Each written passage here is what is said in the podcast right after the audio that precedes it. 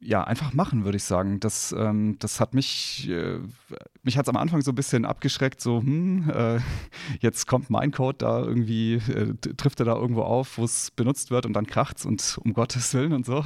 Aber eigentlich ähm, schauen wirklich sehr viele Menschen da drauf und äh, es gibt ganz gute Testprozesse und so weiter und so fort. Also ähm, einfach machen und versuchen, ähm, mal das, was einen interessiert, wo, wo das Herz so einen kleinen Hüpfer macht, ähm, mal angehen und ähm, äh, gucken, dass man da, dass man, dass man reinfindet. Also bei mir war jetzt zum Beispiel, äh, war es jetzt konkret, dass ich ähm, äh, an einem, an einer Library, die ich benutzt habe, ähm, habe ich ähm, ein, ein, oder zwei Fehler festgestellt, äh, habe dann äh, die Fehler selber gelöst und äh, habe das dann kommuniziert und dann kam sofort die Rückmeldung, ja, coole Idee, ähm, finden wir gut, mach mal, mach mal so und dann, dann so kommt man da rein.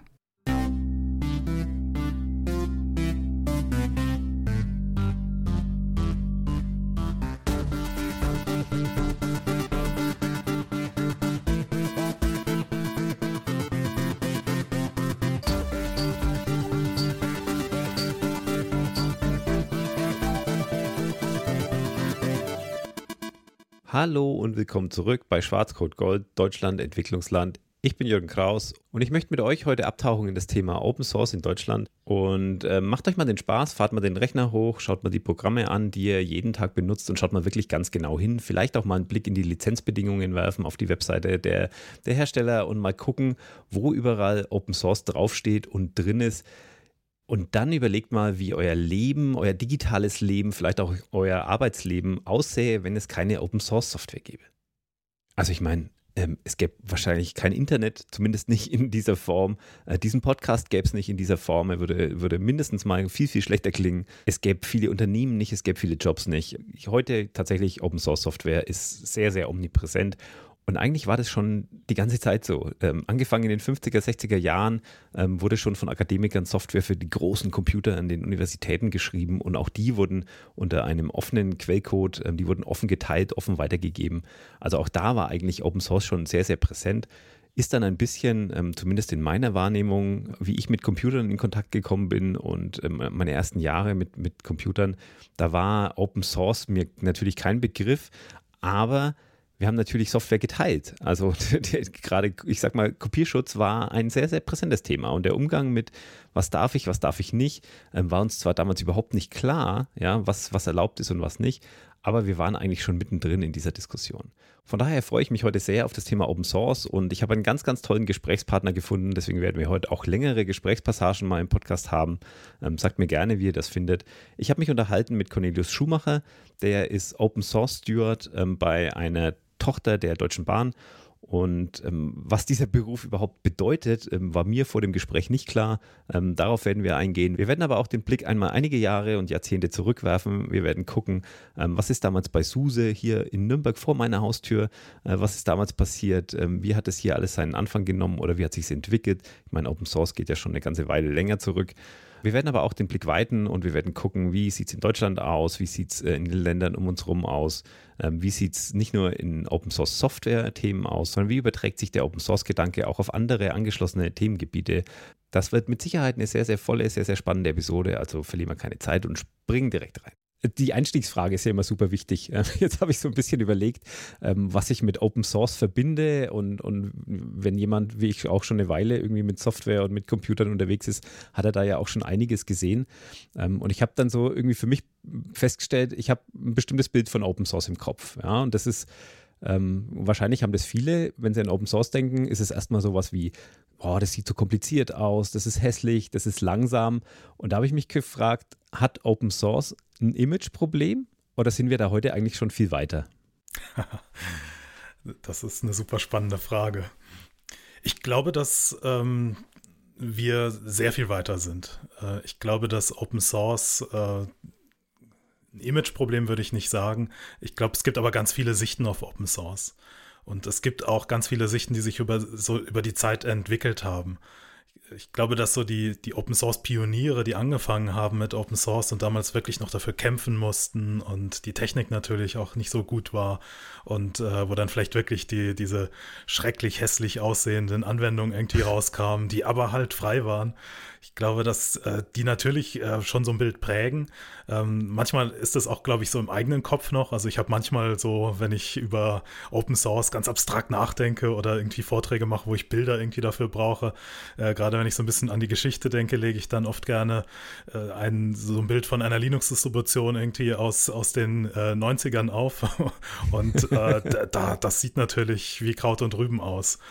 Und da hat sich aber natürlich irrsinnig viel getan. Also heute sind wir, also wenn man diese Bilder von den Linux-Distributionen auflegt, dann fragt man sich immer, wer hat da von wem kopiert? Kopiert der Mac jetzt von, von Linux oder Windows von Linux, Linux oder umgekehrt? Also da, äh, da, da gibt sich das alles nicht mehr viel. Und äh, ich glaube, dass Open Source inzwischen auch durch diese Selbstverständlichkeit, die, die ja inzwischen erreicht ist und die, diese irrsinnige Verbreitung, dass man eigentlich gar nicht mehr so genau zuordnen kann, was eigentlich Open Source ist und was nicht Open Source ist, weil Open Source überall drin steckt. Und damit, also wenn es Image-Probleme gibt, dann hängen die, glaube ich, inzwischen in den wenigsten Fällen daran, ähm, ob irgendetwas Open Source ist oder nicht, sondern eigentlich an anderen Faktoren, die natürlich bei jeder Software oder bei, bei jedem Produkt irgendwie dann auch eine Rolle spielen. Ja, ich glaube, das müssen wir dann auch nochmal ein bisschen genauer auseinanderklamüsern, weil, wie du schon sagst, man kann das heute ja ganz schwer überhaupt aus irgendwelchen Projekten rauslösen oder, oder gesondert betrachten, weil es ist einfach überall schon mit drin. Aber ähm, vielleicht kann man trotzdem den, den Stand heute einmal versuchen zu bewerten. Warum glaubst du, dass Menschen heute ähm, so, so viel Open Source Software nutzen? Ähm, ist es eher, weil es umsonst ist? Ist es, weil die Funktionalität besser ist? Oder hat es dann doch was mit äh, bestimmten Werten und Ideologien zu tun? Ich glaube, in der Breite hat es viel weniger mit Werten zu tun, als ähm, vielleicht manchem lieb wäre.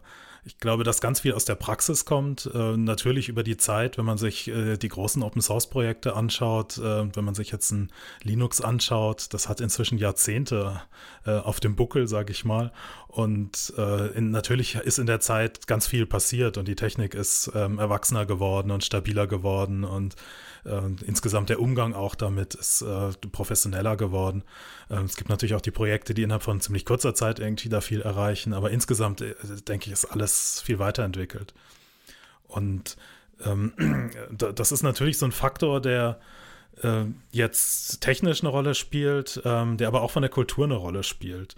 Äh, viele Menschen, die heute Open Source machen, kennen ja diese Zeit des Kampfes für die Freiheit gar nicht mehr, sondern die sind einfach mit dabei, weil sie Software installiert haben und äh, vielleicht Software von Microsoft installiert haben oder von sonst irgendjemand, äh, der vor äh, ja, vielen Jahren äh, Open Source nicht mit der Kneifzange angefasst hätte.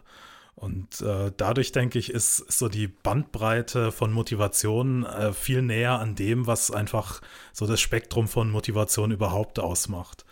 Und dieser Idealismus, denke ich, ist immer noch da. Ähm, ähm, man findet immer noch unheimlich viele begeisterte Leute. Und das ist ja auch das Schöne irgendwie, dass sich da ein bisschen von dieser Be Begeisterung auch so in die, ähm, ja, in die Firmen, die jetzt auch ganz viel mit Open Source dann einfach aus wirtschaftlichen Gründen äh, machen, da durchaus irgendwie auch mit äh, reingetragen hat.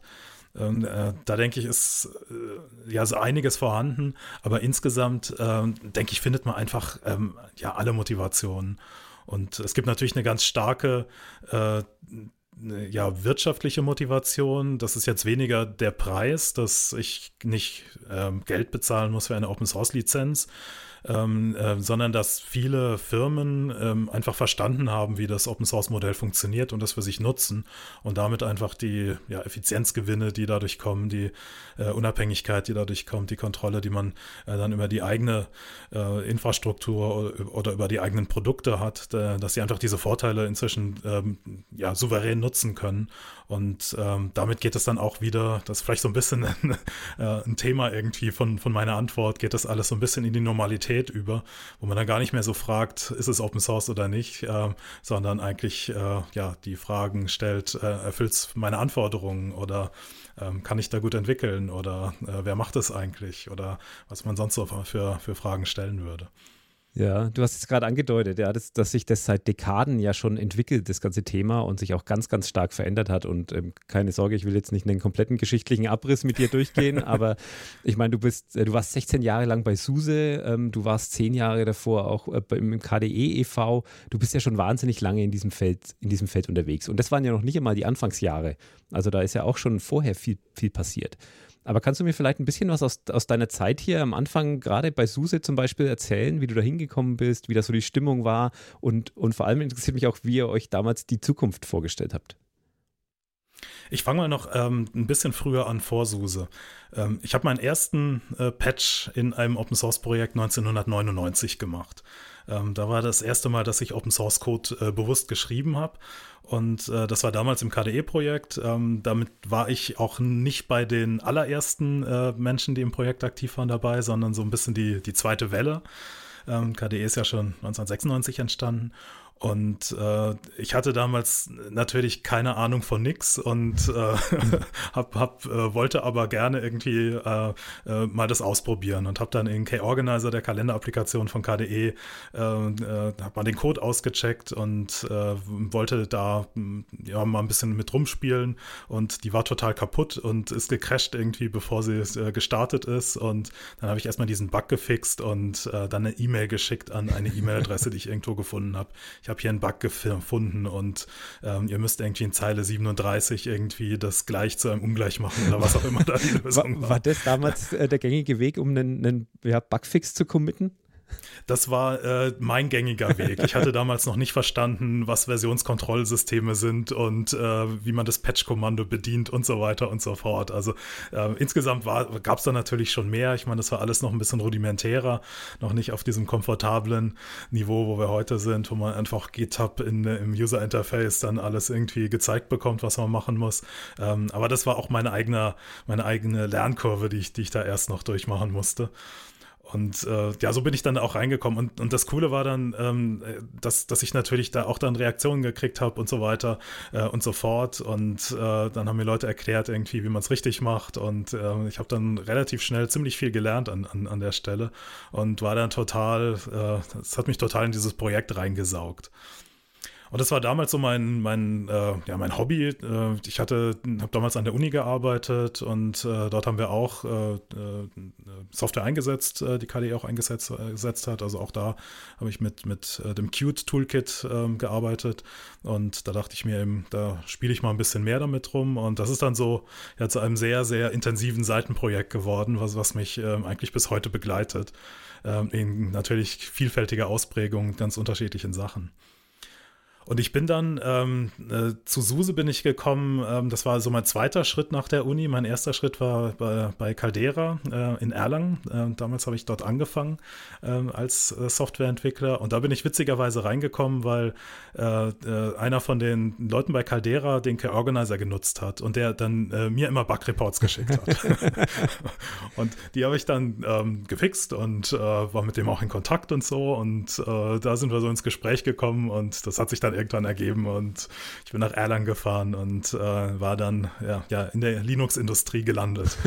Und das ist dann irgendwann zu SUSE übergegangen. Äh, wir haben dann dort, äh, ja, bei SUSE habe ich auch ganz viele, viele verschiedene Sachen gemacht äh, und habe äh, ja mit Entwicklung in verschiedenen Bereichen angefangen, habe dann später auch in, äh, Teams geleitet und so.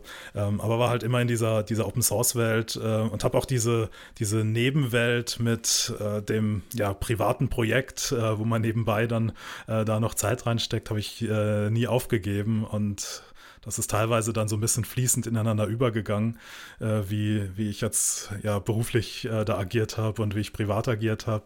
Und äh, für mich war das ein unheimlicher Lernfaktor auch. Also da konnte ich so viel lernen über den Code am Anfang, wie ich Versionskontrollsysteme benutze, aber auch später dann ähm, als ich dann im äh, KDE-Projekt in den Verein äh, gegangen bin, in den Vorstand gewählt wurde, äh, da habe ich dann plötzlich wieder ganz andere Sachen gelernt, wie man äh, Buchhaltung macht als Schatzmeister eines Vereins oder wie man dann mit äh, ja, äh, ja, Open Source Lizenzen umgeht und diese rechtlichen Fragen und so weiter.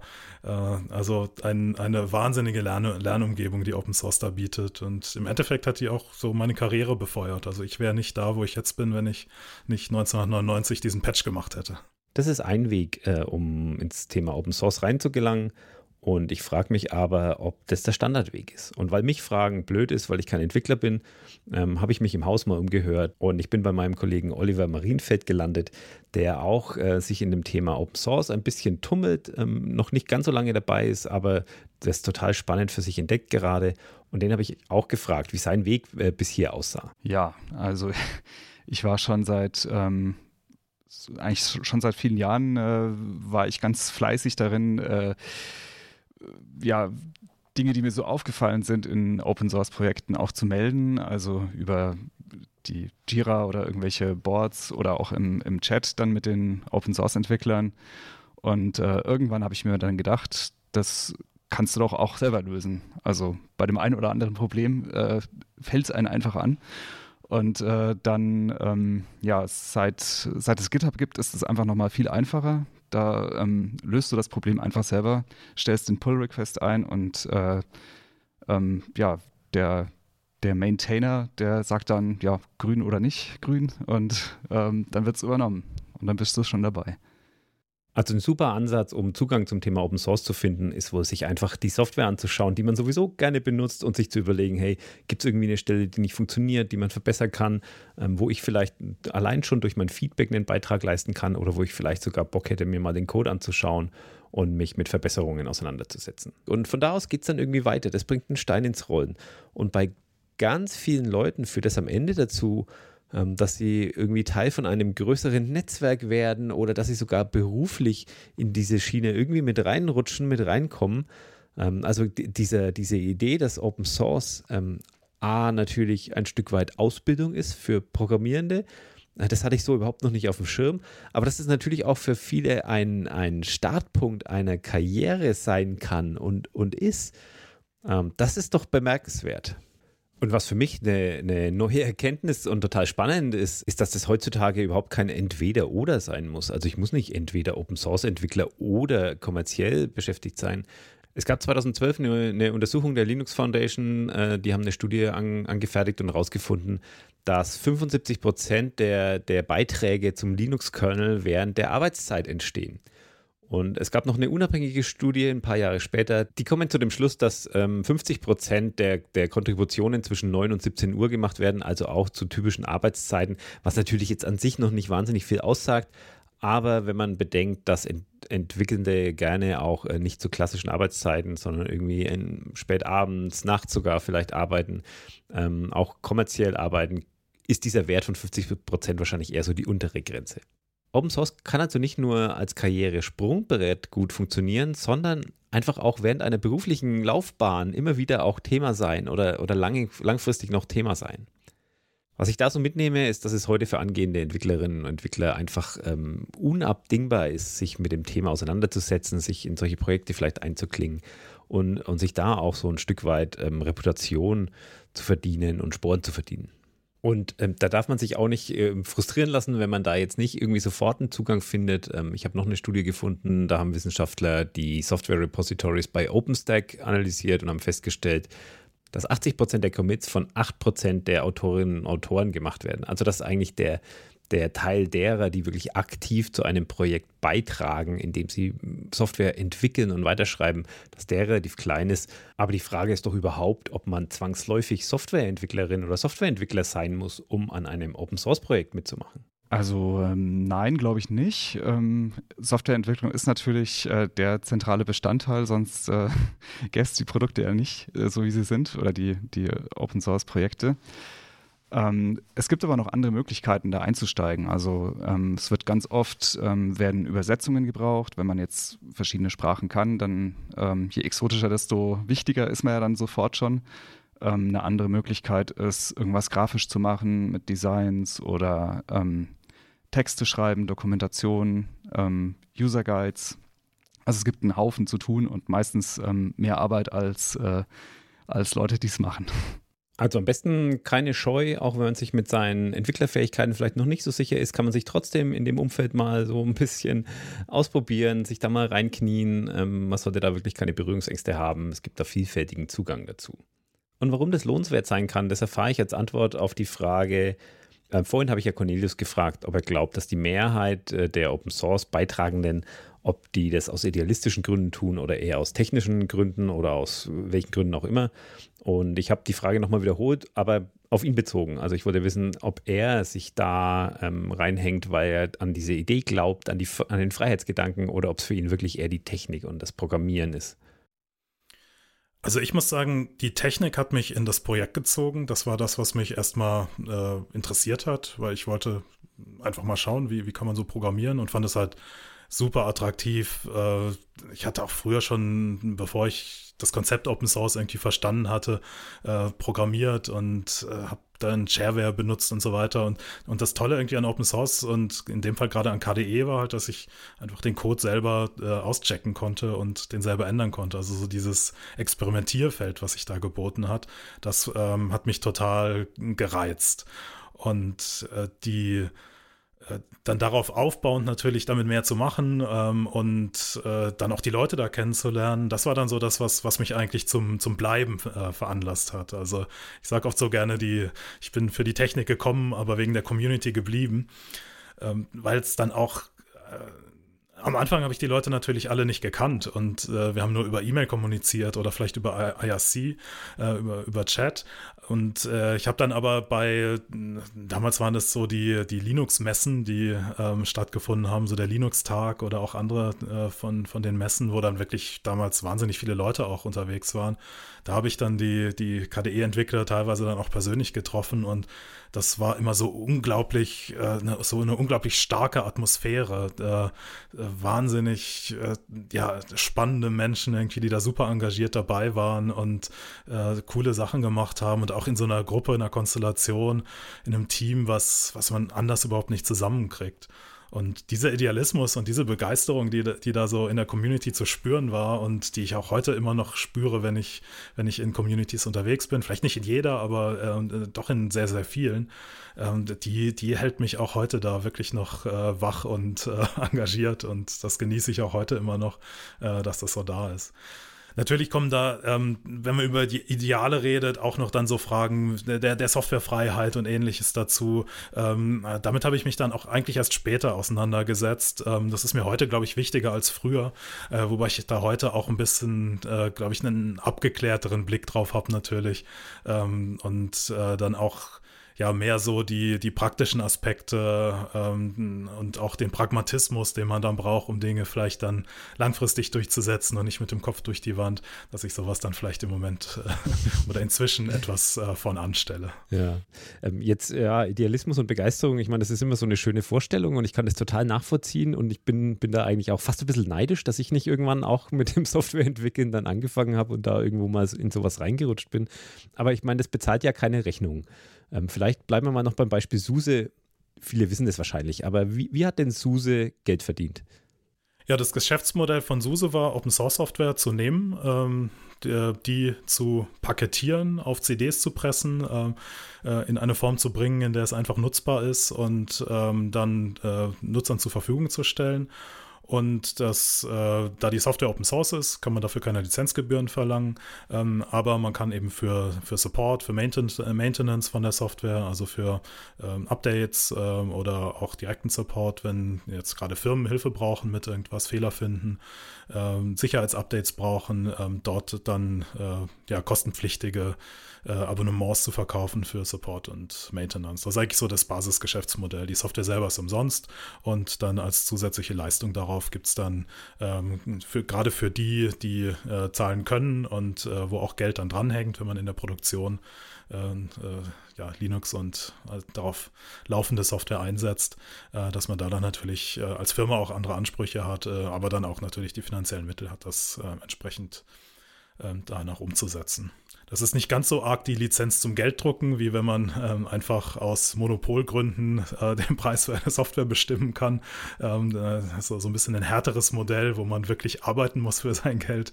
Ähm, aber es ist trotzdem, wie wir ja heute sehen, ein absolut tragfähiges Modell und hat aus SUSE inzwischen ja auch eine, eine sehr große äh, Softwarefirma gemacht, die nach wie vor erfolgreich agiert, seit vielen Jahrzehnten inzwischen. Und ich meine, dieses Modell ist ja auch, auch heute gang und gäbe. Ne? Und wenn man es mal irgendwie genau nimmt, sind Software-as-a-Service-Modelle, ähm, gerade mit Open-Source-Software im, im Grunde ja genau das. Oder? Oder sehe ich das zu einfach? Ja, Software as a Service würde ich noch ein bisschen als äh, Fortsetzung eigentlich davon sehen, ähm, weil äh, Also ich denke, das Grundprinzip an, ähm, wenn man sagen will, Open Source Geschäftsmodellen, ähm, wobei Open Source selbst jetzt sich nicht als Geschäftsmodell bezeichnen würde, ist natürlich immer, dass man ähm, ja irgendwas verkauft, äh, was jetzt nicht die Softwarelizenz sein kann. Und das sind, können halt alle möglichen Leistungen drumherum sein. Und ähm, inzwischen ist natürlich Software as a Service da ein ganz äh, äh, ja, attraktives Modell, ähm, weil eben so viel Software inzwischen als Service konsumiert wird und äh, mit äh, ja, modernen Cloud-Providern und den Systemen, die da dahinter stehen, äh, ist dann natürlich auch ein irrsinniges äh, Potenzial da und es ist so einfach wie nie, auch Software zu hosten. Und äh, aber trotzdem muss es natürlich jeder machen. Auch die Anforderungen sind, sind äh, immer höher geworden. Ähm, aber es ist, denke ich, so praktisch, ähm, äh, würde ich das tatsächlich unterscheiden, ähm, weil äh, ja, Support für Software, die, die dann beim Kunden eingesetzt wird, ähm, doch auch ein, anderes Modell verlangt, auch vielleicht andere Fähigkeiten verlangt, als ähm, jetzt Software wirklich zu betreiben.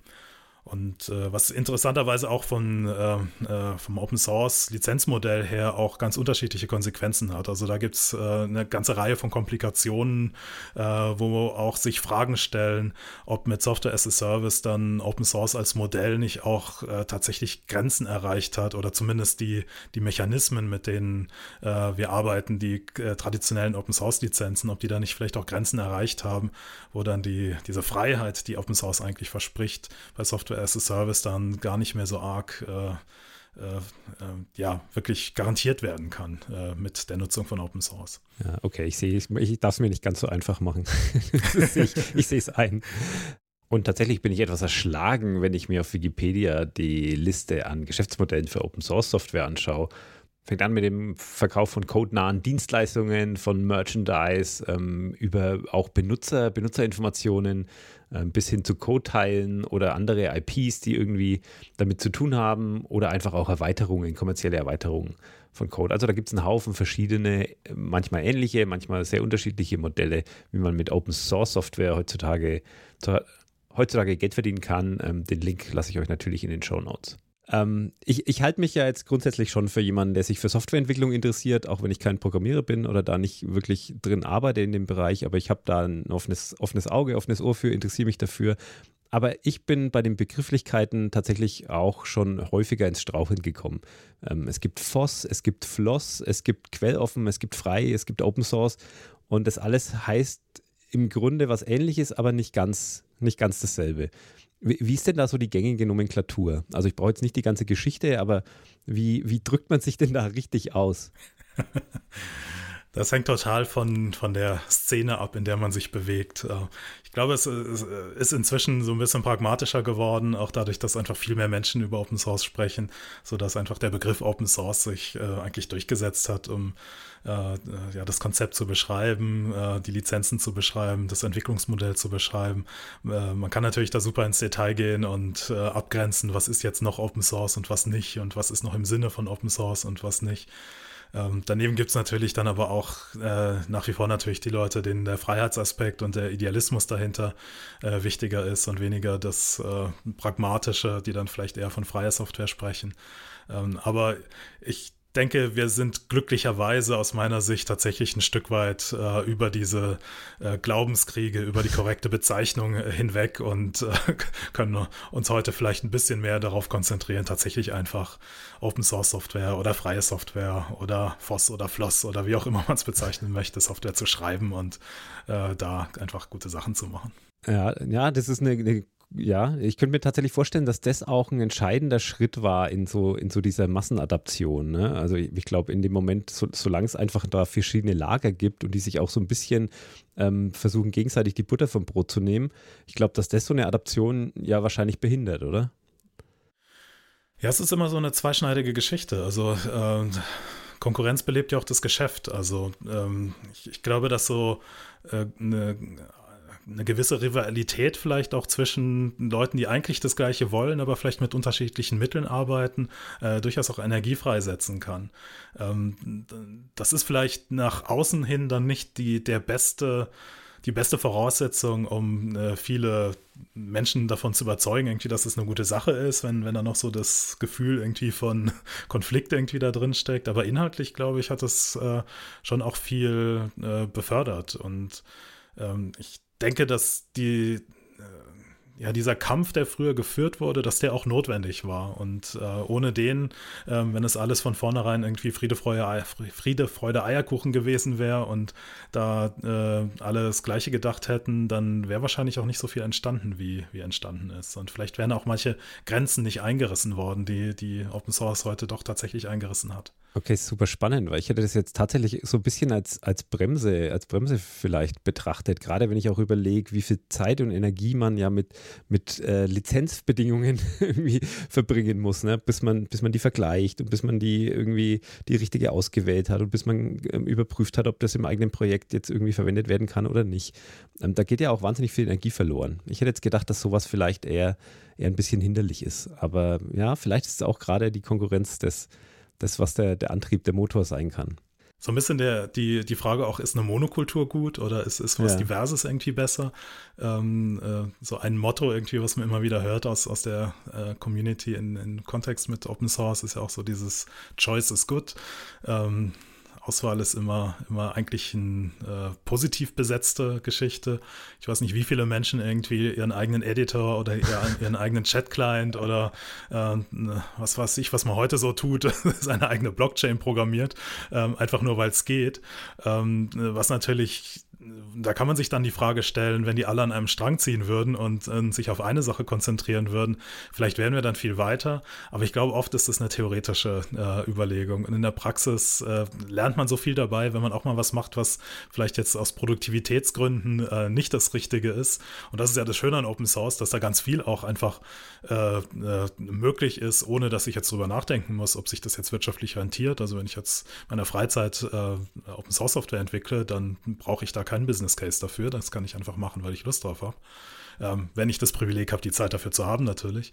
Ähm, aber äh, so die, diese äh, ja, sehr gezielte, konzentrierte äh, Entwicklung in ganz groß. Äh, ich meine, so ein bisschen zeigt sich auch, dass der etwas verteiltere Ansatz von Open Source langfristig viele von diesen äh, ja, im Endeffekt großen Firmen auch äh, entweder weggefegt hat oder zum Umdenken bewegt hat das ist auch das, was ich so super spannend und super faszinierend finde, ähm, wenn, du, wenn du jetzt wirklich darauf angewiesen wärst, ein, ein wirtschaftlich tragfähiges ähm, ja, Geschäft auf die Beine zu stellen oder ein Modell, das irgendwie mit Software zu tun hat, dann würdest du nicht in einen Sektor gehen, wo jemand schon ähm, ich, was besetzt hat oder wo jemand schon unterwegs ist, wo es nicht schon 20 ähm, Editoren gibt oder egal welche Software eigentlich. Aber so in diesem Open Source Ding, da macht halt einfach dann jemand noch einen neuen Editor und dann kommt noch jemand und findet es gut und entwickelt den weiter. Und dann kommt noch jemand und sagt, oh, finde ich gut, die Idee, aber ich mache doch lieber meinen eigenen.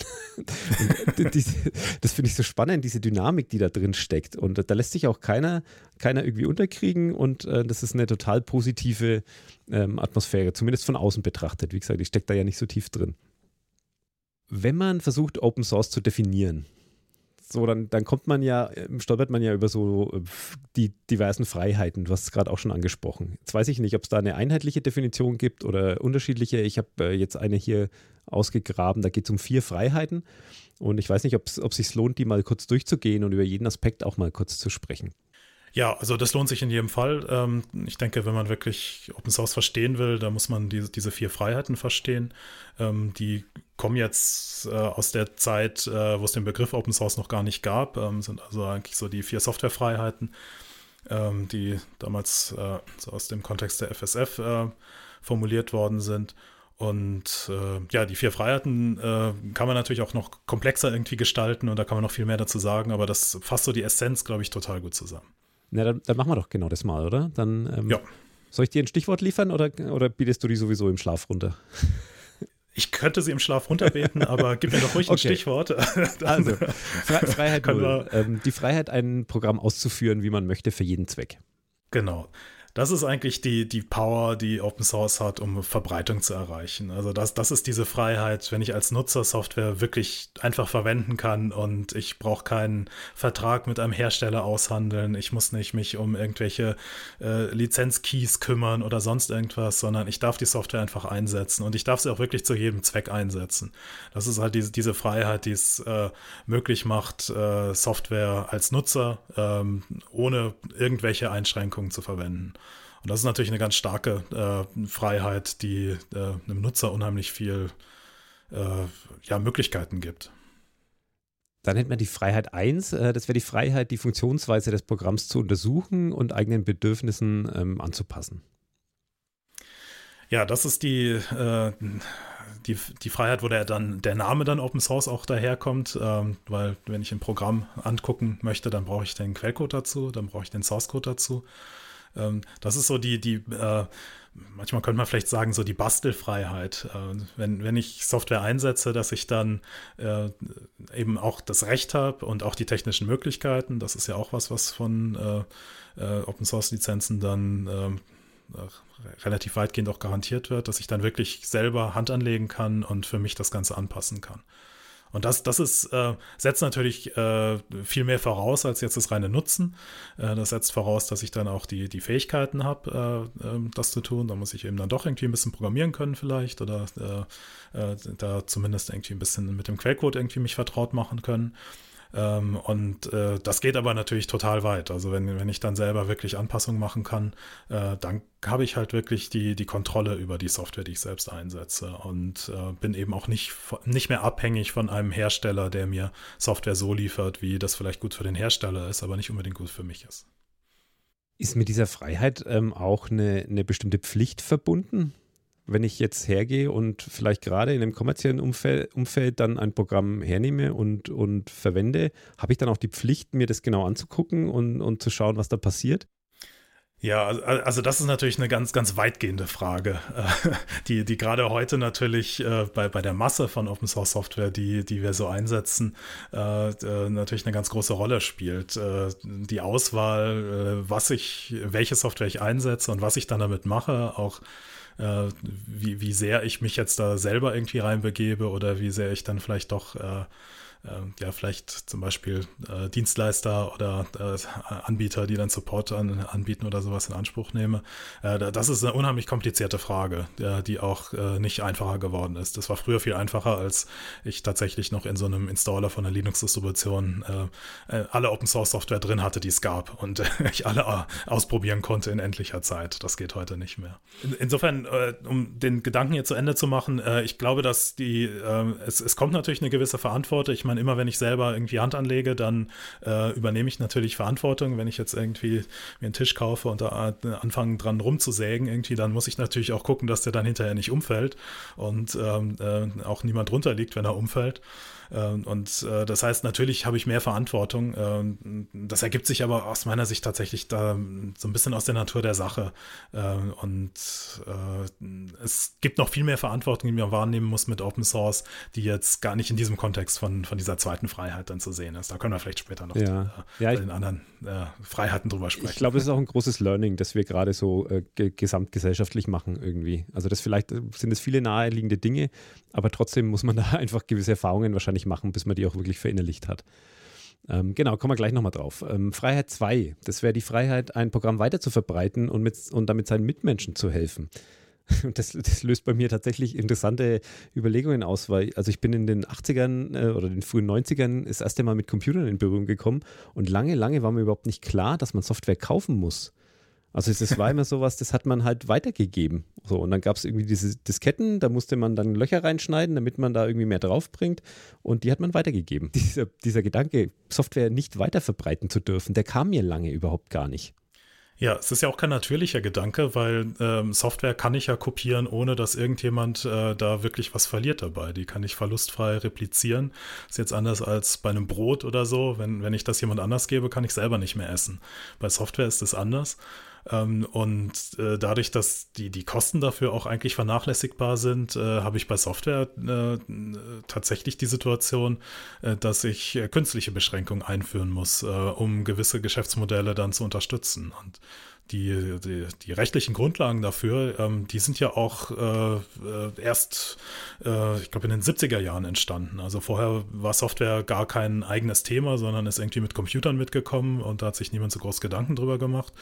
Und äh, später dann wurde eben die, die Rechtsprechung entsprechend äh, angepasst und eingeführt, äh, die eben dann den äh, Urhebern der Software da äh, sehr weitgehende Rechte ähm, gibt, auch die Verbreitung der Software zu kontrollieren und das Recht da auch äh, als, als Default sehr restriktive äh, Situation hat, wo, wo wirklich dann äh, Softwarehersteller äh, die komplette Kontrolle darüber haben und äh, damit natürlich dann auch Preise festlegen können, die sie nicht festlegen könnten, wenn die Software einfach kopiert werden könnte. Und äh, es gab natürlich eine Zeit irgendwie, wo, wo auch, oder viele Bereiche, wo das dann äh, weitgehend auch ignoriert wurde äh, und, und dann die Raubkopien äh, äh, eigentlich der Standardweg waren, um, um dann irgendwie Software zu verbreiten.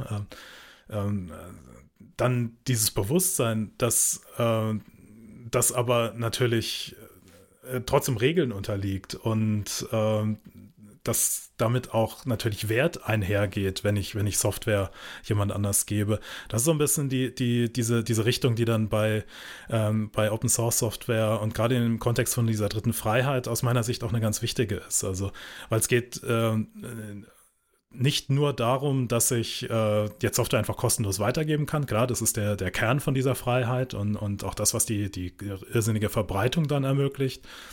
Ähm, aber es, äh, da sind wir bei einem anderen Aspekt der Verantwortung, der natürlich auch damit einhergeht, äh, dass, dass ich, äh, wenn ich Software äh, äh, entwickle und äh, unter einer Open Source Lizenz zur Verfügung stelle, ähm, dann damit sehr viele Nutzer bekommen kann ähm, und das auch gut so ist.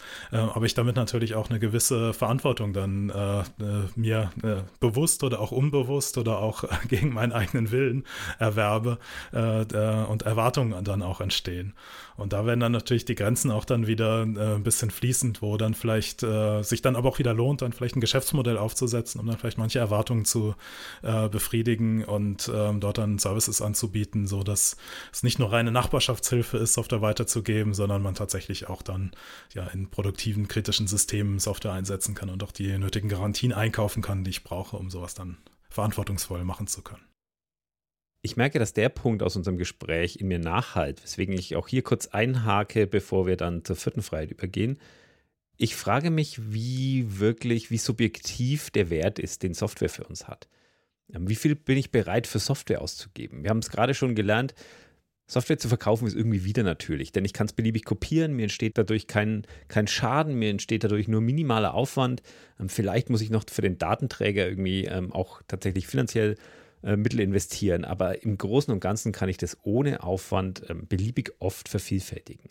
Und das ist für viele halt so der Punkt, wo sie sagen, ja, dann ist der Wert natürlich auch entsprechend gering. Aber wie viel Arbeit vorher in so eine Software reinfließt, das blenden dann wiederum viele bei dieser Überlegung aus. Und das hat jetzt, das ist eine grundsätzliche gesellschaftliche Diskussion, das ist jetzt kein exklusives Open Source Thema, aber da das eben gratis in der Regel zur Verfügung steht aber auch mit Geschäftsmodellen verbunden ist, passt es irgendwie für mich gerade sehr schön rein. Äh, deswegen habe ich meine Kollegin Jamie mal losgeschickt, im Haus mal ein paar Kollegen danach zu fragen, wie viel Geld sie denn im Monat für Software ausgeben. Einfach weil es mich interessiert hat und ich das gerne mal mit meiner Realität äh, abgleichen wollte.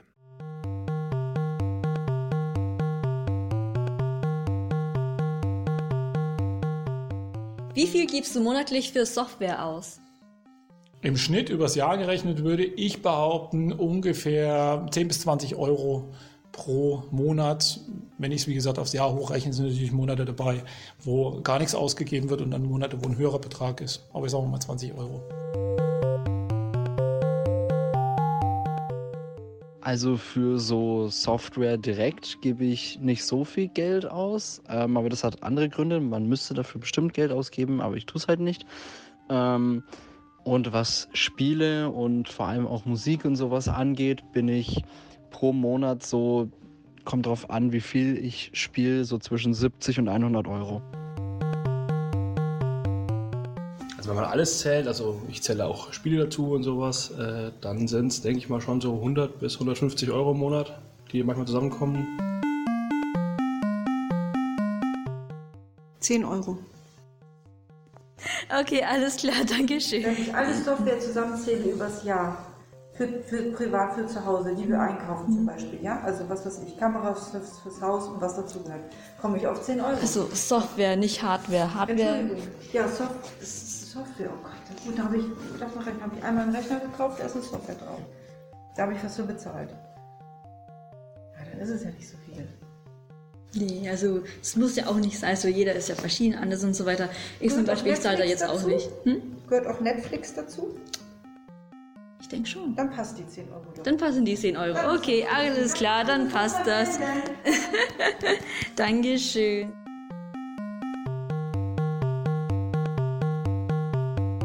Wow, ähm, ich meine, das ist jetzt in keinster Weise repräsentativ, aber das hätte ich jetzt anders erwartet. In Zeiten von Streamingdiensten und, und Software as a Service, auch bei, bei Office und bei ähm, Adobe und bei wem auch immer, ähm, hätte ich da schon mit deutlich höheren Beträgen gerechnet. Ich für meinen Teil komme auf locker über 100 Euro pro Monat und bin wirklich ein bisschen überrascht, dass das bei anderen doch so, ja, ich glaube, ich werde den einen Kollegen oder die andere Kollegin da nochmal im Nachgang drauf ansprechen. Sorry für dieses kurze Abschweifen. Äh, manchmal muss ich so einer Neugier einfach nachgehen. Wir waren noch nicht fertig mit unseren vier Softwarefreiheiten. Es fehlt noch Freiheit 3. Äh, das wäre die Freiheit, das Programm zu verbessern und die Verbesserung der Öffentlichkeit freizugeben, damit die gesamte Gemeinschaft davon profitiert. Das klingt eigentlich auch eher wie eine Pflicht, wenn ich es mir so überlege. Ja, ähm, das ist auch, das hängt ein bisschen auch von der Open Source Lizenz ab, äh, wie viel Pflicht da dahinter steht. Also es gibt ja verschiedene Klassen von Open Source Lizenzen und manche ähm, äh, zwingen, erzwingen, dass wenn ich Software weitergebe, das auch unter der entsprechenden Lizenz wieder mache und damit auch anderen das Recht einräume ähm, äh, und die, dieselben Bedingungen irgendwie zu verwenden. Ähm, andere Open Source Lizenzen äh, sind, sind da etwas weniger strikt. Die kann ich dann auch, äh, da kann ich dann den Verbreitungsweg quasi auch wieder äh, abknipsen und das Ganze in proprietäre Produkte einbauen. Ähm, so ein bisschen ist diese, diese Freiheit ja auch die Kombination aus, aus dem Verändern und, und ähm, Weitergeben ähm, und äh, damit ermöglicht ermöglicht sich dann eigentlich diese, dieses äh, ja, Entwicklungsökosystem. Also, da, dass ich dann äh, dass Menschen zusammenarbeiten können, ähm, dass äh, aber niemand äh, das Monopol auf die Software hat und andere von der, von der Entwicklung abhalten kann. Und in vielen Fällen hat man ja äh, funktionierende Communities, wo, wo das jetzt kein Thema ist und alle an einem Strang ziehen. Ähm, aber oft hat man ja auch den Fall, äh, dass dann doch irgendwie vielleicht sich eine Abzweigung ergibt und jemand anders irgendwie das Produkt auf eine andere Art und Weise äh, weiterentwickelt und die Open Source Software in eine andere Richtung steuern will. Und äh, das macht, da sind wir dann wieder bei der Frage, äh, muss man eigentlich äh, mehr als eine Lösung haben und ist zu viel Auswahl vielleicht auch ein Problem? Ähm, aber es ist auch wieder eine, äh, ja, so eine reinigende Kraft in einem Ökosystem, dadurch, dass doch die, die Freiheiten und Rechte ähm, für alle auch gleich sind. Also das ist aus meiner Sicht auch ein ganz wichtiger Grundsatz in, in Open Source und gerade vor allen Dingen, wenn man wirklich erfolgreiche Communities aufsetzt, dass die, ähm, die, die Rechte und Pflichten für alle gleich sind und, und man sich wirklich auf Augenhöhe bege, äh, begegnet und äh, zusammen an einer gemeinsamen Sache äh, arbeitet mit gemeinsamen Zielen ähm, und äh, da jetzt nicht irgendwie privilegierte Menschen oder Organisationen drin sind, ähm, die einfach äh, qua Status andere äh, Rechte haben als, als die, die anderen Menschen. Nochmal kurz zusammengefasst, ähm, diese vier Freiheiten, die von der FSF, äh, das ist die Free Software Foundation, die 1985 von Richard Stallman gegründet wurde, ähm, und die hat ursprünglich mal diese vier Freiheiten definiert. Ich fasse die nur noch mal kurz zusammen, damit ihr die einmal am Stück hier äh, hört. Die Freiheit 0 ist die Freiheit, das Programm auszuführen, äh, wie du möchtest, für jeden Zweck. Die Freiheit 1 ist die Freiheit, die Funktionsweise des Programms zu untersuchen und den eigenen Bedürfnissen der Datenverarbeitung anzupassen.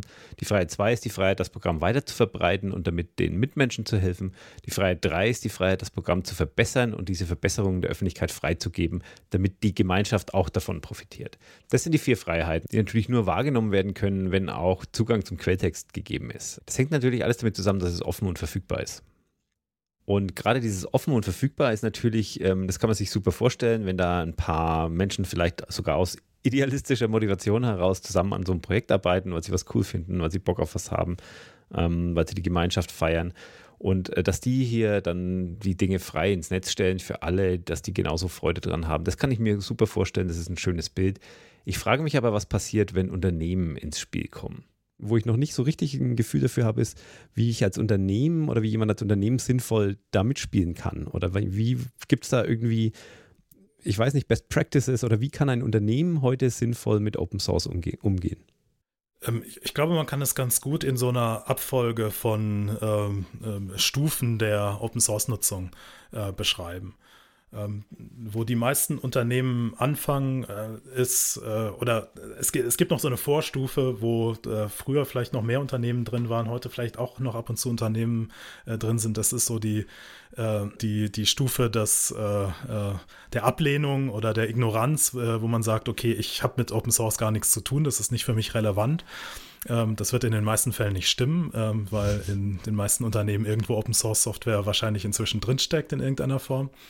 Ich habe das nach unserem Gespräch kurz nachrecherchiert anhand ähm, des Open Source Monitors der Bitkom vom letzten Jahr. Äh, demnach setzen 71 Prozent der befragten Unternehmen Open Source Software ein, 3 Prozent weiß es nicht genau das heißt, es bleiben 26 Prozent der Unternehmen übrig, die von sich behaupten, dass sie keine Open Source Software einsetzen. Ähm, aber die, eigentlichen, die eigentliche ähm, Abstufung ähm, sind dann so diese vier Stufen. Ähm, äh, zunächst mal das, das äh, Konsumieren von Open Source Software, ähm, was relativ äh, einfach passiert, dadurch, dass ich überhaupt äh, Software einsetze oder dass ich anfange, bewusst auch äh, Open Source Projekte äh, zu benutzen. Vielleicht anfangs für äh, ja, unkritische Sachen, so in der Softwareentwicklung zum Beispiel, Tools ähm, oder dann vielleicht später auch in, in eigenen Produkten. Ähm, die zweite Stufe wäre dann, dass man dann sich mit den Communities mehr auseinandersetzt, mit den Leuten, woher die Software kommt, dass man da Beziehungen aufbaut und dass man mehr zum Teilnehmer wird. Ähm, die logische Fortsetzung davon ist dann, dass man irgendwann selbst Code beisteuert und dass man wirklich äh, Contributions macht in Open Source Projekten. Das ist für viele Unternehmen dann tatsächlich nochmal so ein Schritt, der schwierig wird, weil da muss man plötzlich Dinge nach außen geben, äh, die man vorher nicht nach außen gegeben hat, ähm, ohne dafür Geld zu bekommen, äh, zumindest nicht direkt. Und die vierte Stufe, das ist dann so das souveräne Umgehen mit Open Source, wenn man wirklich äh, Open Source beherrscht und verstanden hat und strategisch einsetzt, um äh, seine Produkte zu gestalten, um vielleicht auch Märkte zu gestalten. Und äh, typischerweise, denke ich, ist, ist es wirklich so, so ein Ablauf, dass äh, äh, gerade inzwischen mit der riesigen Verbreitung von Open Source ähm, sich die äh, ja so eine natürliche Nutzung von Open Source einfach in den meisten Unternehmen äh, ergibt. Und ähm, dann, wenn man da genauer reinschaut, dann wird man feststellen, man muss Dinge tun, um ja, Open Source Lizenzen zu verstehen und zu erfüllen, um äh, Sicherheit äh, zu äh, garantieren und äh, sicherzustellen. Und dann kommt man automatisch auch zu diesen späteren Stufen, wo man dann merkt, das geht eigentlich nur dann wirklich in der Zusammenarbeit. Und die Zusammenarbeit findet dann eben zu den Bedingungen der Communities und äh, ja, der Open Source Entwicklungsprozesse und der dahinter stehenden Kultur und den bewährten Prinzipien, die dahinter stehen, statt. Und jetzt nicht unbedingt zu den Bedingungen, die äh, ja typischerweise in proprietären Softwareentwicklungsfirmen herrschen. Jetzt weiß ich nicht genau, ähm, wie detailliert oder wie ausführlich wir über deinen aktuellen Job äh, reden, reden wollen und dürfen, aber wo, würdest du dich da jetzt gerade oder dich und deinen Arbeitgeber da gerade einsortieren? Ich arbeite ja bei der DB Sister, ähm, der IT-Tochter der Deutschen Bahn, und äh, mein Job ist genau die, diese, diese Open Source Begleitung, ähm, dort die äh, ja, entsprechende Expertise aufzubauen, die entsprechenden Rahmen zu schaffen, in dem wir Open Source dann eben professionell sicher ähm, äh, einsetzen können und dann auch wirklich den Wert rausziehen. Und äh, ich befinde mich da genau in dieser, dieser Phasenentwicklung. Die ist nicht so ganz linear und in einer größeren Firma natürlich ähm, auch nicht in jedem Firmenteil irgendwie an derselben Stelle. Ähm, äh, würde sagen, wir sind da ähm, in, in, wir haben so ein paar Bereiche, wo wir tatsächlich so ein bisschen Pionierarbeit leisten, wo wir relativ weit sind schon. Äh, wir haben zum Beispiel einen, einen Contribution-Prozess, mit dem wir Open Source Software ähm, äh, nach draußen auch veröffentlichen und uns an Projekten beteiligen, ähm, ähm, wo wir sogar unsere Richtlinie als Open Source veröffentlicht haben. Aber der Schwerpunkt äh, liegt sicher auf der Nutzung von Open Source und den damit verbundenen Herausforderungen und dort ähm, ja einfach die, die Infrastruktur, die äh, ja, die Richtlinien und die entsprechenden äh, äh, ja, Begleitdokumentationen und was man da so alles braucht, äh, Ausbildung von, von Leuten und ähnliches, dass man da dann wirklich äh, die, die Grundlage schafft, damit das Ganze zuverlässig einsetzbar ist. Und auch dann von dem Wert, den Open Source hat, auch äh, im Endeffekt was, äh, was ankommt und man sich dann nicht in Dingen verstrickt, die dann doch wieder Probleme verursachen. Ähm, du hast ja gerade schon angedeutet, ich meine, ob es vielen Unternehmen äh, klar ist oder nicht, Open Source ist eigentlich schon längst überall mit angekommen. Ich meine, wir haben das jetzt gar noch nicht so explizit betont. Es geht ja da auch nicht immer um fertige Software, sondern oft sind es ja einfach auch nur Programmteile, irgendwelche Bibliotheken, irgendwelche Tools, irgendwelche Assets, ähm, die vielleicht unter äh, Open Source Lizenzen stehen, die dann verwendet werden. Ähm, und das Thema ist natürlich jetzt neulich hochgekocht. Das ist das, wo, wo ich vorhin schon mal angedeutet habe, ähm, als Log4j jetzt irgendwie einmal groß auch durch die Medien geturnt ist. Und ich glaube, für viele ähm, zum ersten Mal das Thema Open Source damit auch so in den Nachrichten war und, und irgendwie gefühlt in der Gesellschaft angekommen. Kannst du mal ganz kurz zusammenfassen, was, was bei diesem Beispiel, was da genau schiefgelaufen ist und wie man damit aber vielleicht in Zukunft besser umgehen kann mit solchen Themen, dass sowas nicht nochmal passiert? Ja, gerne. Ähm, es ist ganz interessant, weil äh, Log4j äh, ist eine von wahrscheinlich äh, tausenden solcher Geschichten, die, die man erzählen kann. Ähm, ist interessanterweise in einem Bereich passiert, wo, wo man normalerweise äh, sowas nicht unbedingt irgendwie als, als den, den, äh, den heißesten Ort irgendwie für Probleme irgendwie vermuten würde. Also Log4j ist eine Java-Bibliothek, also eine sehr verbreitete Programmiersprache, die eigentlich in ganz vielen Unternehmen eingesetzt wird, gerade so im Enterprise-Bereich. Und äh, ist eben eine Bibliothek, die für sich genommen jetzt gar nicht so wahnsinnig spannend ist. Die, die macht so Logging, dass das irgendwie so Protokolle äh, eigentlich für den internen Gebrauch irgendwie geschrieben werden können. Und äh, äh die ist dann einfach mit verbaut, äh, so als Teil, als eine Komponente von sehr vielen, die, die dann eigentlich in fast jeder Software drin ist. Und äh, ja, Software hat Bugs. Ähm, äh, das gilt für jede Software, unabhängig davon, ob sie offen oder geschlossen ist oder unter welcher Lizenz sie steht. Und diese Log4j-Komponente hatte einen, einen Sicherheitsbug, der es ermöglicht hat, äh, böswilligen Angreifern Code auszuführen auf den Maschinen, wo die Software läuft. Und das ist natürlich ein Riesenproblem, wenn, wenn man äh, äh, Software äh, dann insbesondere in irgendwelchen kritischen Bereichen betreibt, wo dann solche, solche Lücken auftreten. Und dann ist natürlich die, die nächste Frage, ähm, wenn, wenn so eine Schwachstelle festgestellt wird, ja, wie, wie behebe ich die jetzt? Und im Grunde ist das relativ einfach, weil äh, in den meisten Fällen äh, werden auch Open Source Projekte einfach gut gepflegt und da gibt es dann eine neue Version, die den Bug nicht mehr hat und dann muss ich diese Version einspielen.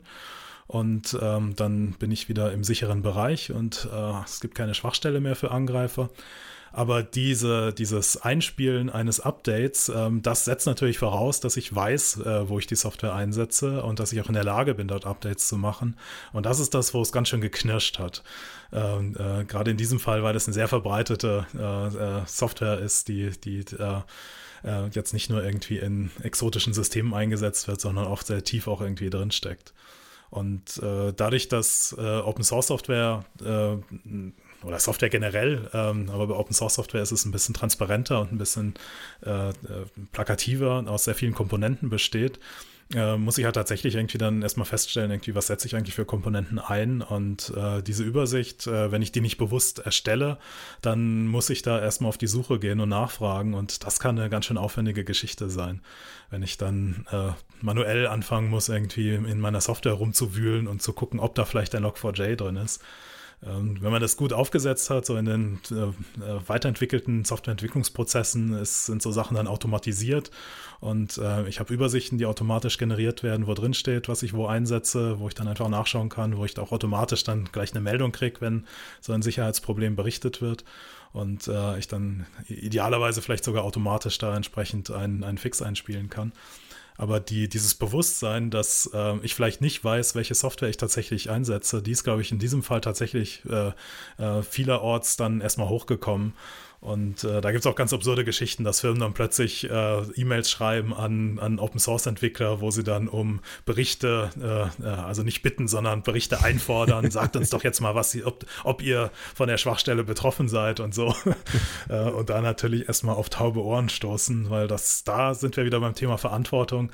Äh, das ist natürlich genau die Verantwortung, die Firmen heute wahrnehmen müssen, wenn sie Open-Source-Software einsetzen. Und das sind eigentlich fast alle, dass sie dann auch die entsprechenden Prozesse haben, die entsprechenden Werkzeuge haben, dass das entsprechende Bewusstsein haben, auch die Kultur haben, ähm, dann Änderungen zu machen, weil äh, tatsächlich, wenn man sich das anschaut, Log4j war jetzt sehr prominent, aber äh, Sicherheitsupdates in Software äh, sind unheimlich häufig äh, in jeder Art von Software und da muss ich dann natürlich in der Lage sein, äh, da auch reagieren zu können. Und da hilft es mir nicht, wenn ich nur alle zwei Jahre mal irgendwie ein Update in einem festgelegten Zeitfenster einspiele, sondern da brauche ich dann wirklich kontinuierliche Prozesse, in denen ich auf agilere Art und Weise ich an solche Probleme rangehen kann.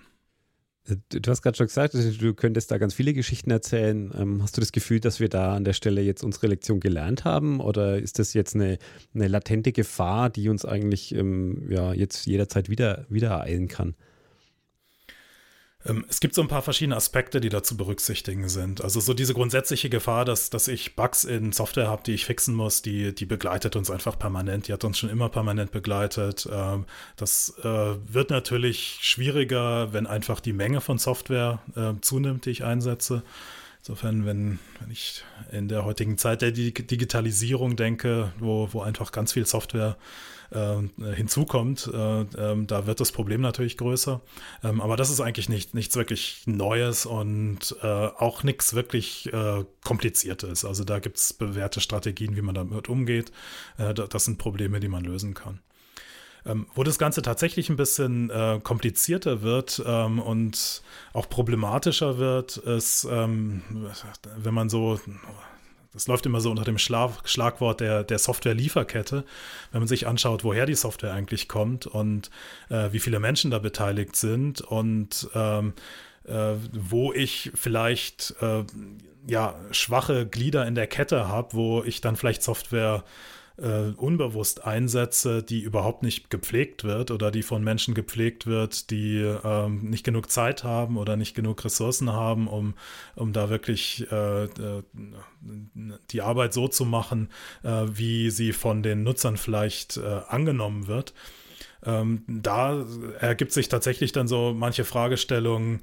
Ähm, das geht so manchmal so unter diesem Titel der Nachhaltigkeit von Open Source Projekten, wo man sich dann die Frage stellen muss, äh, äh, ja, welche, welche Open Source äh, Software kann ich eigentlich wirklich einsetzen, je nachdem, was für ein Use Case ich habe, auch wie viel äh, äh Anforderungen ich habe. Äh, da muss ich dann eine Entscheidung treffen, welche Software für mich dann auch so gepflegt wird oder muss halt auch was beitragen dazu, dass, äh, ja, dass genug Menschen vorhanden sind, die Software dann auch zu pflegen. Da kann man da wirklich Firmen auch in der Verantwortung sehen, die viel Open Source Software einsetzen und damit, äh, wie wir schon gesagt haben, eigentlich fast alle Firmen in der Verantwortung sehen, ähm, dort dann auch dazu beizutragen, äh, dass äh, das Ganze nicht nur ein Nehmen ist, sondern dass da auch ein Geben stattfindet. Und äh, ja, das ist so dieser Nachhaltigkeitsaspekt. Ähm, ist jetzt beim, beim Thema Log4j, das ist, äh, finde ich auch so ganz interessant irgendwie. Ich sagte schon, das ist eigentlich so ein Bereich, wo man es nicht erwarten würde. Es gibt irgendwie äh, Horror-Stories so aus dem JavaScript-Bereich, wo dann irgendwie teilweise auch dann wirklich böswillige Angriffe stattfinden oder Maintainer von äh, sehr verbreiteten, aber eigentlich sehr kleinen Paketen dann äh, selber irgendwie da Statements abgeben, äh, indem sie ihre eigene Software sabotieren. Und in dem äh, Java-Bereich war das überhaupt nicht der Fall. Ähm, das war einfach nur äh, ein Bug irgendwie von, von in, in, einem Projekt, äh, wo die Maintainer zwar auch irgendwie, es waren auch wenige und die waren auch nicht gut bezahlt, aber die haben ihren Job äh, super erledigt. Also da waren äh, da war jetzt kein, kein Angriff im Spiel oder auch kein, nicht, nicht das Problem, dass da irgendwas äh, nicht gepflegt war. Äh, trotzdem ist es natürlich gut, wenn man solchen Freiwilligen dann auch entsprechend die Möglichkeiten bietet, das zu tun. Ähm, aber das war ein bisschen anders gelagert. Aber das Spektrum diese, dieser Software-Lieferkettenprobleme ist, äh, ist, tatsächlich sehr groß und gerade wenn man sich äh, dann im Bereich Sicherheit bewegt, wo man dann vielleicht auch mit ja wirklich Angriffen rechnen äh, muss, da muss man dann natürlich schon äh, ja, Mittel und Wege finden, äh, da zuverlässige Strukturen aufzubauen, um sich dagegen zu schützen. Und das ist, äh, denke ich, so eine von den Herausforderungen, vor denen auch jetzt viele Firmen stehen, ähm, sich da eben weiterzuentwickeln. Einfach als notwendige Voraussetzung dafür, dass äh, äh, ja, insgesamt Software ähm, zuverlässig einsetzbar ist wenn sowas wie jetzt in dem Fall so, so gesellschaftlich irgendwie hochkocht und so, dann ist ja auch recht schnell irgendwie der Ruf nach, nach irgendwie politischer Einmischung da oder dass, dass irgendjemand da was unternimmt oder dass irgendjemand sich damit beschäftigt. Jetzt habe ich aber das Gefühl, dass, dass die Politik in Deutschland, äh, besonders beim Thema Open Source, auch noch einen gewissen Weg vor sich hat und vielleicht noch nicht, noch nicht ganz da ist, wo sie vielleicht sein könnten oder sein müssten. Wie, wie würdest du die, die Lage an der Stelle einschätzen? Ist, hat die Politik im Bereich Open Source oder andersrum. Ähm, wir als Land, unser Podcast heißt ja Schwarzcode Gold. Äh, wie, wie, stehen wir als Land da? Sind wir eher ein Entwicklungsland, wenn es um Open Source geht, oder sind wir eigentlich da vorne mit dabei? Ja, die, ich, ich habe ein bisschen Schwierigkeiten mit der Frage, weil, weil für mich Open Source so eine unglaublich internationale Geschichte ist, wo, wo ich äh, gar nicht an Ländergrenzen irgendwie Halt mache. Und wenn man sich mal anschaut, äh, wer solche Software entwickelt, äh, das, das sind verteilte Communities mit Menschen überall. Äh, und und äh, der, der Code hört nicht irgendwie an der, an der Grenze auf, so, sondern wird frei verteilt und auch äh, frei entwickelt.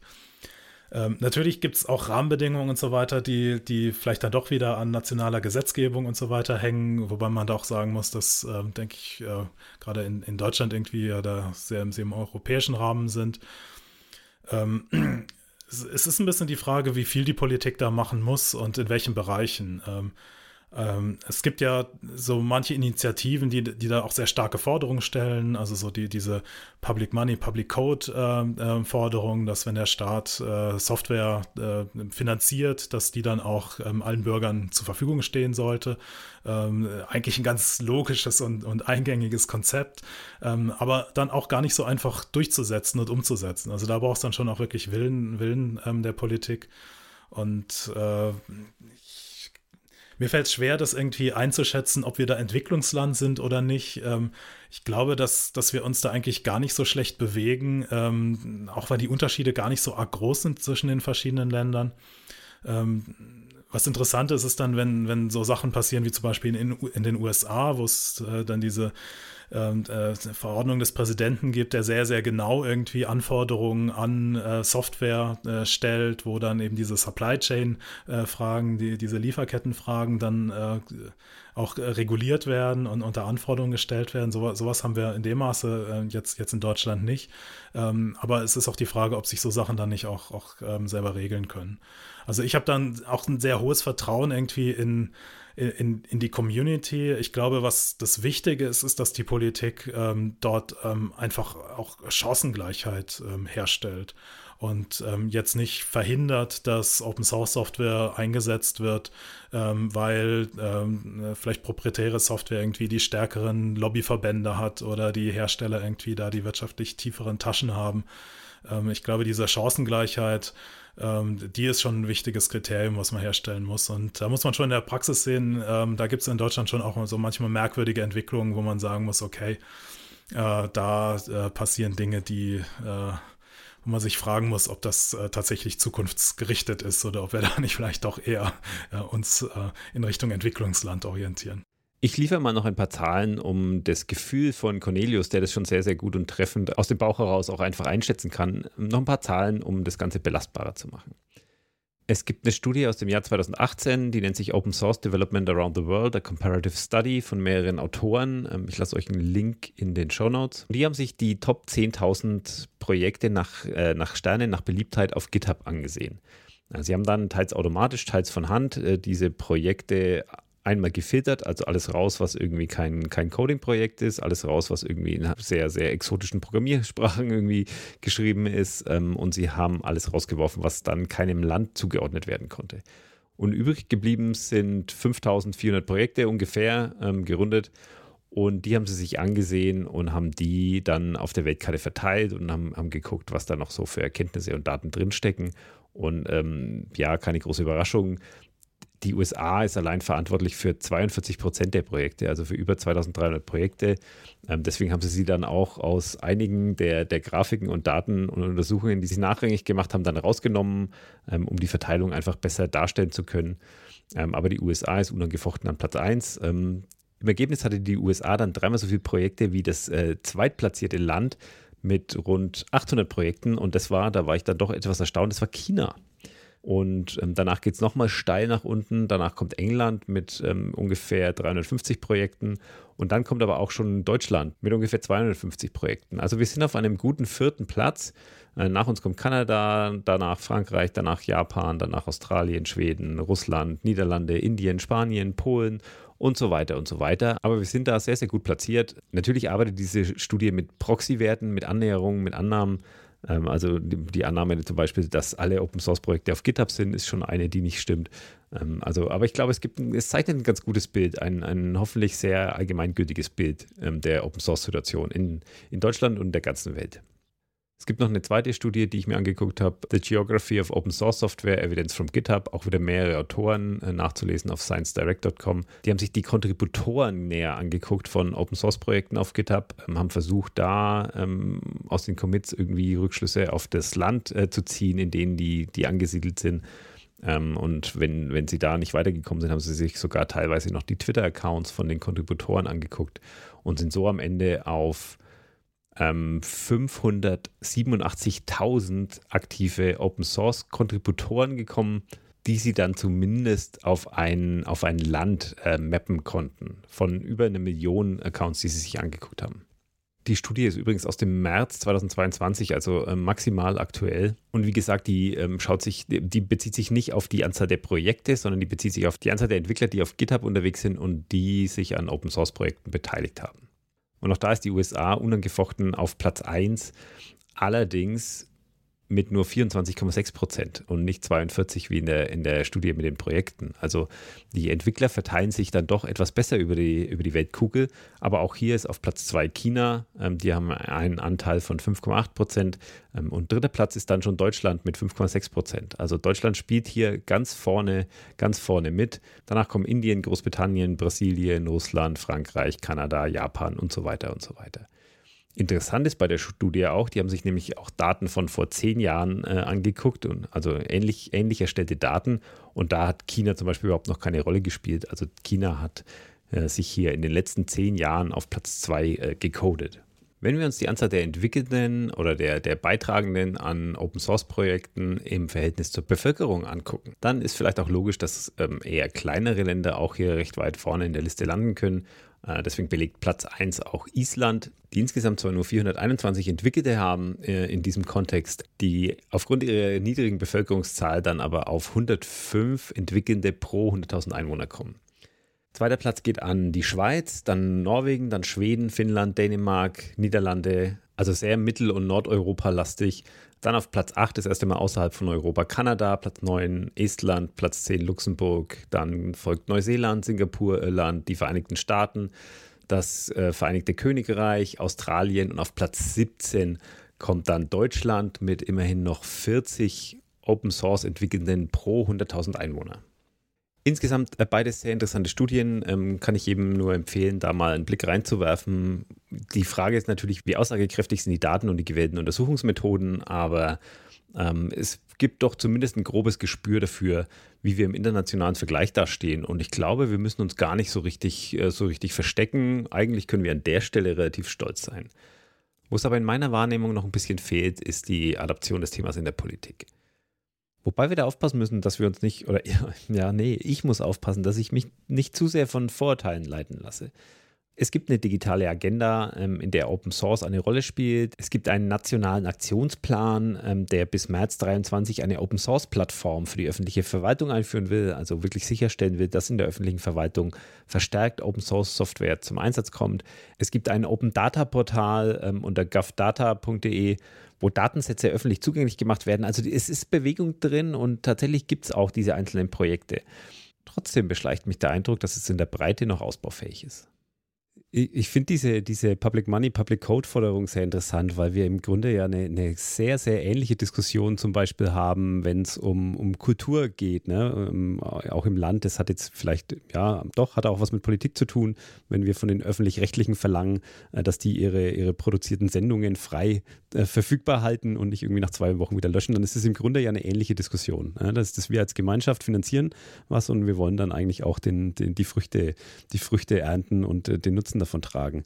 Warum ist das denn so ein Problem, wenn es um, um Software geht? Oder warum, warum ist es an der Ecke, warum geht da die Entwicklung so langsam voran? Das ist eine interessante Frage. Also ich glaube, ein Aspekt ist das, was ich vorhin auch schon, schon erwähnt habe, dass die, die äh, die Regeln für Software eigentlich künstliche sind, die wir uns gegeben haben. Da gibt es jetzt nicht diese natürliche Grundlage, wo man sagen kann, okay, hier äh, beim Brot irgendwie ist es klar irgendwie, wie ich damit umgehen muss, weil das kann ich so oder so backen irgendwie und dann kann ich so oder so essen, aber da, äh, da hat der Mensch jetzt keinen Einfluss drauf irgendwie, äh, ob ich jetzt ein Brot einmal oder zweimal essen kann. Aber bei so digitalen, digitalen Kulturgütern ist das ja, ist das ja auch so. Genau, und, und da ist ja auch ein, die Diskussion ist da durchaus ja auch ähnlich. Also, und da äh, gibt es ja auch tatsächlich unterschiedliche äh, Richtungen, in die man dann, dann äh, äh sich bewegen kann was bei Software im Gegensatz jetzt zu, zu Kunst oder so dazu kommt, ist, dass halt der wirtschaftliche Hebel enorm ist und, und das ist halt einfach ein essentieller Bestandteil von äh, äh, ja, unserem Wirtschaftssystem ist, von äh, wie Firmen operieren und so weiter und dann natürlich auch sehr viel Geschäft irgendwie dahinter steckt. Ähm, kann bei Kunst auch der Fall sein, aber das konzentriert, sich da vielleicht dann eher, eher auf, äh, auf relativ wenige ähm, im Vergleich. Ähm, weil ich nicht weiß, ob die Aussage wirklich stimmt. Da habe ich jetzt auch gerade drüber nachgedacht, ne, wie, wie so ist, was, was so für Geld im Spiel ist, wenn es um Medien und um Kultur und so geht. Boah, ja, weiß ich nicht. Ja, es ist, eine, es ist eine ganz interessante Frage, wenn ich so drüber nachdenke. Ich meine, wenn man sich anschaut, die, die größten Firmen der Welt sind im Prinzip Softwarefirmen. Äh, äh, für, für die alle inzwischen Open Source eine ganz wichtige Komponente ist. Also Google, Facebook, Apple, Amazon, die würden alle, äh, alle ohne Open Source Software nicht existieren. Äh, die könnten ihr Geschäftsmodell gar nicht wirtschaftlich betreiben. Und äh, da ist ein, ein, unglaublich langer Hebel äh, drin, äh, den, den Open Source Software tatsächlich ermöglicht, dass, dass ich solche gigantischen Infrastrukturen aufbauen kann, die ich für so global äh, operierende Unternehmen und gerade so globale Services, wie, wie es Facebook zum Beispiel ist, äh, wenn ich da jetzt Lizenzgebühren irgendwie zahlen müsste für, für jede Zeile Code, die ich irgendwo deploye, äh, dann, dann könnte man sowas überhaupt nicht finanzieren. Also da, da spielt Open Source Software schon eine ganz große Rolle. Ähm, und da steckt natürlich ganz viel dahinter.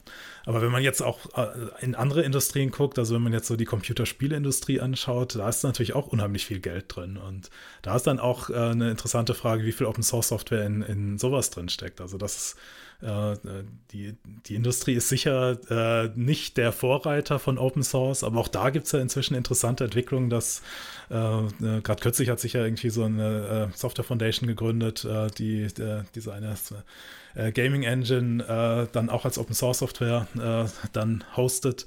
also auch da gibt es Tendenzen, ähm, weil man sich, weil auch diese, die, die, dieses Modell von, von Open Source Software ist halt auch super modular. Das ist, glaube ich, auch so das, was was diesen Hebel so groß macht, äh, dass, dass halt die Software aufeinander aufbaut. Und wenn ich jetzt, äh, wenn fünf Firmen äh, einen äh, komplizierten Stack jeweils äh, von, von Grund aufbauen, äh, dann ist es halt deutlich teurer und aufwendiger, als wenn sie sich irgendwie 80 Prozent gemeinsam aufbauen und dann die ihre Ressourcen in die letzten 20 Prozent stecken und vielleicht jetzt nicht über die Gaming Engine konkurrieren, sondern vielleicht über die Inhalte von einem tollen Spiel. Mhm. Ja, spannend, spannend. Ja, an der Ecke habe ich auch gar nicht drüber nachgedacht, aber ich, ich nick jetzt hier gerade ganz fleißig, da hast du natürlich vollkommen recht. Ja. Der Gaming Engine ist ein gutes Beispiel. Und, und jetzt gerade, als du darüber gesprochen hast, wie die großen Firmen ja im Grunde alles Softwarefirmen sind, dann frage ich mich auch, welche, welche Macht denn hat Open Software zur Demokratisierung äh, beizutragen? Ja? Also die Software steht ja im Grunde allen, allen Ländern, allen Firmen, allen Menschen dann zur Verfügung. Und äh, muss es dann eigentlich nicht zwangsläufig sein, dass diese großen ähm, Softwarefirmen aus Industriestaaten kommen, sondern die können ja auch dann ähm, an ganz anderen Ecken entstehen im Grunde. Ähm, was, boah, ich weiß gar nicht, wie meine Frage an der Stelle lautet, aber wie, wie, schätzt du da, wie schätzt du diesen Gedanken ein? Wie politisch ist Open Source an der Stelle? Ja, das, das, äh, ich glaube, Open Source ist tatsächlich durchaus politisch. Was interessant ist, gerade an dieser Frage, äh, wenn alle Open Source Software einsetzen, ist es eigentlich eine Demokratisierung, die da stattfindet. Äh, da kommen wir zu dem, zu dem Thema vorhin zurück irgendwie. Der Unterschied zwischen Software as a Service und, und Support für Software, die ich selber laufen lassen kann.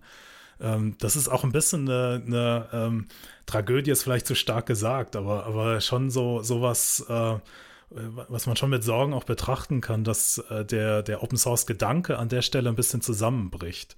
Äh, dieses Modell, dass wenn ich selber Software einsetze, dass ich dann diese ganzen Freiheiten damit bekomme, wenn ich Open Source äh, äh, äh Lizenzen habe und Open Source Software einsetze, dass ich selber irgendwie sie benutzen kann, sie verändern kann, sie weitergeben kann, sie die Änderungen weitergeben kann und so weiter. Die, die, diese ganzen Freiheiten bei Software as a Service hat die nicht mehr der Nutzer, sondern hat die Firma, die die Software betreibt. Das heißt, die Freiheiten kommen bei Google und bei Facebook und bei Amazon und so weiter an, aber nicht automatisch bei den Nutzern von den Services, die diese Firmen betreiben betreiben.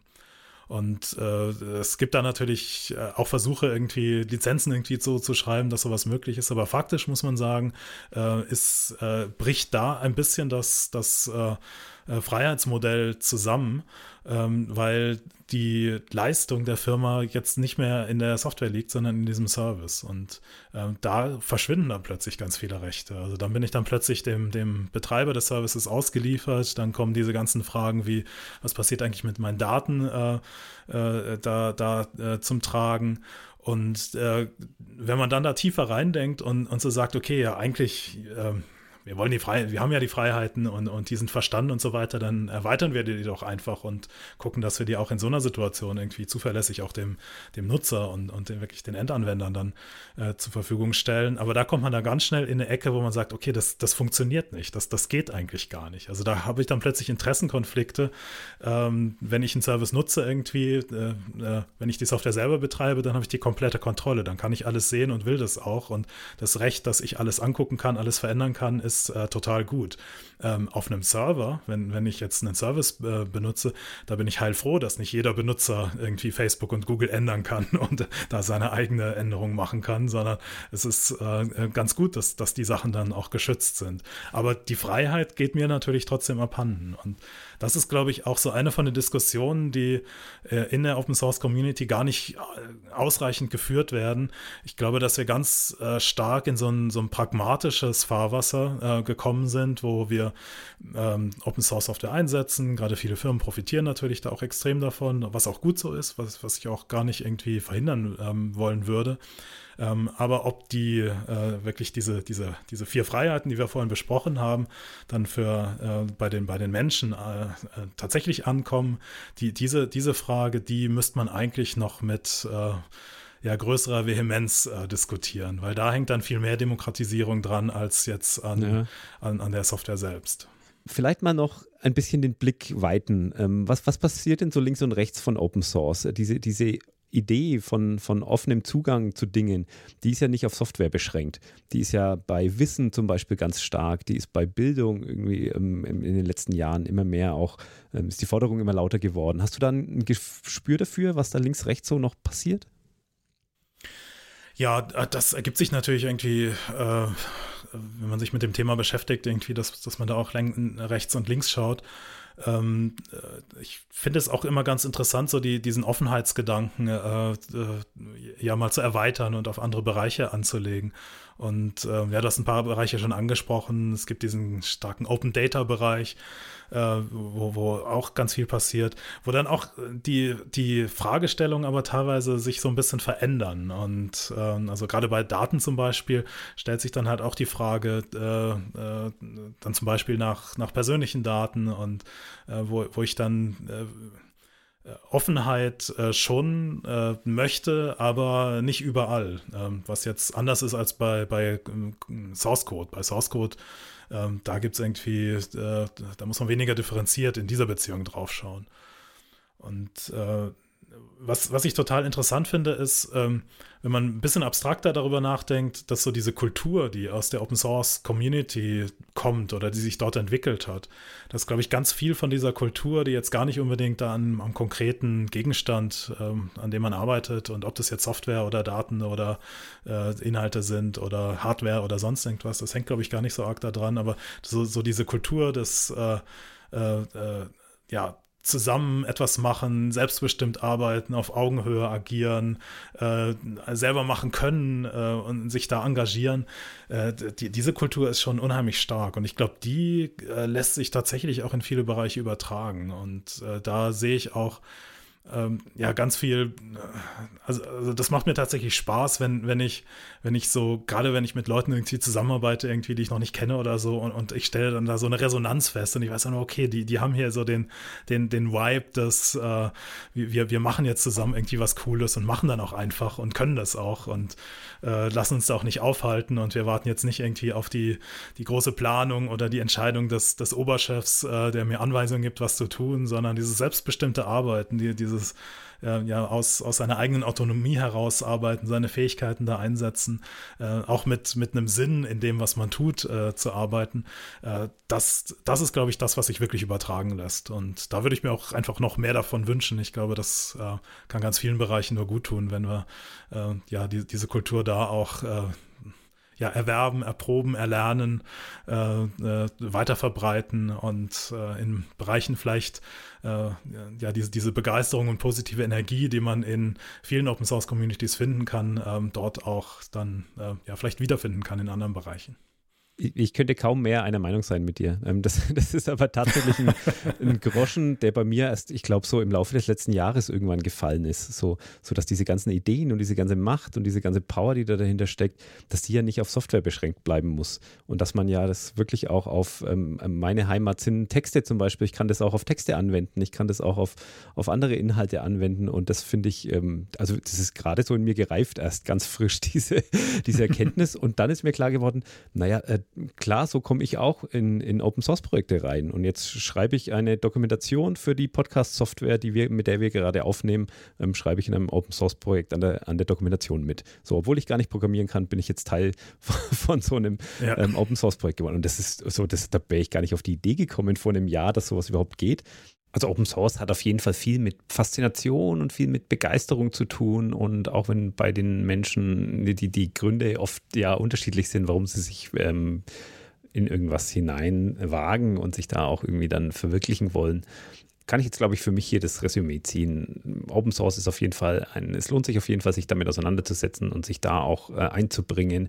Das ist nicht ein komplett altruistisches Modell, ähm, wo ich einfach nur Zeit versenke, ähm, um Gutes zu tun, sondern das kann auch wirklich meine Karriere beflügeln und kann auch äh, sich auf die eine oder andere Weise am Ende für mich, für mich persönlich auch wieder auszahlen. Faszinierend tut mich, dass ähm, dass auch mehr oder weniger so die ganze Welt drauf schaut. Also auch, wenn man jetzt in unserer Branche schaut, wie wir, wie wir arbeiten. Wir arbeiten mit Git, das aus der Open Source Welt kommt äh, und eigentlich auch dafür zugeschnitten ist, dass, dass Leute auf der ganzen Welt an einem, an einer einzelnen Codebase arbeiten. Und ähm, das sickert auch immer wieder so in die, in die Firmen durch. Und äh, also man merkt, äh, alle schauen da drauf und versuchen sich auch so ein bisschen dran auszurichten. Und äh, ja, das, das fasziniert mich. Man kann so viel Erfahrung sammeln, man hat mit Leuten aus der ganzen Welt zu tun, jeder hat, jeder weiß was anderes noch und äh, meistens ähm, sind diese Open Source Projekte wirklich äh,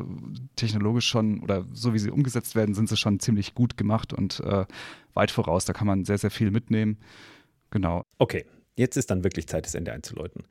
Wir halten fest, Deutschland steht gar nicht so schlecht da, wenn es ums Thema Open Source geht. Ähm, ja, das könnte in der Politik noch ein bisschen vehementer vorangetrieben werden. Die Initiative Public Money, Public Code, lasse ich euch einen Link in den Show Notes, da kann man einen offenen Brief unterschreiben ähm, für eine Petition. Ähm, das ist ein Thema, da kann man auf jeden Fall noch viel mehr machen, aber ich, gerade in der Wirtschaft und gerade von den, von, ist es vielleicht, nennt man es eine Grassroot-Bewegung, ja, also es ist von unten herausgetragen, äh, die Idee des, der freien Software und der, der Community, das, da funktioniert es auf jeden Fall an der Stelle. Und da funktioniert es auch, wenn es kommerziell wird. Und das ist das ist wirklich ganz spannend, das zu beobachten. Sehr geehrte Podcast-Hörerin, sehr geehrter Podcast-Hörer, hiermit bewerben wir uns als dein nächster Arbeitgeber. Ja, ich weiß schon, dass das normalerweise andersrum läuft, aber ich finde, dass sich Unternehmen heutzutage durchaus etwas reinhängen müssen, wenn es um neue Mitarbeitende geht. Falls du also Scrum Master bist oder viel Erfahrung hast mit Fullstack, Backend oder Frontend Entwicklung, dann freue ich mich über eine kurze Nachricht an jobs at branded.dev und dann schicke ich super gerne unsere Bewerbungsunterlagen einschließlich Anschreiben, Lebenslauf und Fotos zu dir. Bis hoffentlich bald und mit den allerbesten Grüßen von deinen neuen Kolleginnen und Kollegen von Branded. Und wir haben jetzt auch schon viele Wege gehört, wie man dann da einsteigen kann, wenn man jetzt nach dieser Podcast-Episode irgendwie Bock hat, sich an einem Open-Source-Projekt zu beteiligen. Aber ich lasse mir natürlich nicht die Chance nehmen, jemanden hier mit, ähm, ich weiß nicht, 30 Jahren Open-Source-Erfahrung nach einem guten Tipp für den Einstieg zu fragen. Also jetzt wirklich auf Software bezogen, ich glaube, was immer gut ist, sich äh, ja anzuschauen, was man selber so benutzt. Ähm, und da wird man sicher irgendwo was finden, äh, wo man sich beteiligen kann, wo vielleicht irgendwo eine Open Source Komponente ist oder wo vielleicht äh, muss, muss ja auch gar nicht unbedingt Software sein. Wenn man jetzt irgendwie Wikipedia-Artikel irgendwie gerne liest, ähm, auch da kann man beitragen. Also ich glaube, so die, die dieser Startpunkt bei dem, äh, was, was man selbst benutzt, ähm, so, so das ist äh, es gibt diese, diesen schönen Spruch von, von scratching your own itch. Also wenn es einen selber juckt irgendwie, dann kratzt man erstmal da. Und äh, das, das ist, glaube ich, ein ganz, ganz guter Einstiegspunkt. Und dann kann man gucken, ähm, äh, viele Open Source Projekte sind da inzwischen auch unheimlich äh, ausgefeilt in dem, was sie an Hilfe für Leute anbieten, die da Interesse haben, vielleicht sich selbst zu beteiligen. Da gibt es dann Dokumentation, da gibt es dann Mentoren, die einem helfen können. Ähm, auch, auch, von der Technik her ist das alles viel, viel zugänglicher geworden, als, als das äh, äh in der Zeit war, als ich angefangen habe. Ähm, dass, dass, man da jetzt auch gar keine so wahnsinnig großen technischen Voraussetzungen braucht, sondern, sondern da auch doch relativ schnell reinkommen kann und, und da lernen kann. Also das wäre so mein, äh, mein, mein Tipp oder mein Rat irgendwie für für jemand, der äh, vielleicht einfach Lust hat, mal so diese, dieses, dieses äh, ja, Gefühl zu spüren, wie das ist, wenn man tatsächlich selber Hand anlegen kann und wie dann plötzlich irgendwie Dinge da äh, passieren, wo, wo, man wirklich einfach machen kann und die Hürden ganz, ganz niedrig sind. Wenn man dieses Gefühl haben möchte, dann äh, dort anfangen, bei dem, was man selber irgendwie cool findet, wo man vielleicht selber auch eine Beziehung hat, was man selber benutzt und äh, mal gucken, ob es da Möglichkeiten gibt, sich zu beteiligen. Und äh, äh ja, in vielen Fällen finden sich dann da äh, äh ja ganz gute Wege. Manchmal sind die Wege dann auch steinig, äh, aber auch das kann ja durchaus befriedigend sein, wenn man dann so eine Herausforderung dann überwindet und irgendwo vielleicht reinkommt, wo es nicht ganz so einfach war. Ja, genau, aus einer großen Begeisterung raus oder eben aus einer großen Not heraus vielleicht irgendwie was lösen oder sich irgendwo einklinken. Finde genau. ich super.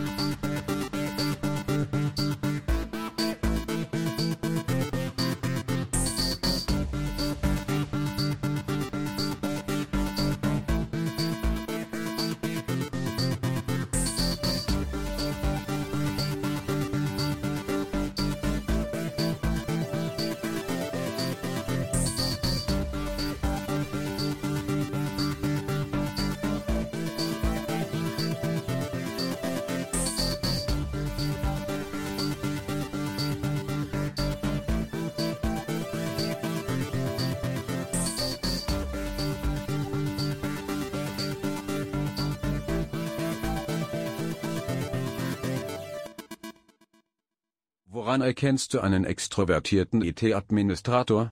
Daran, dass er dir auf die Schuhe blickt, wenn er mit dir redet.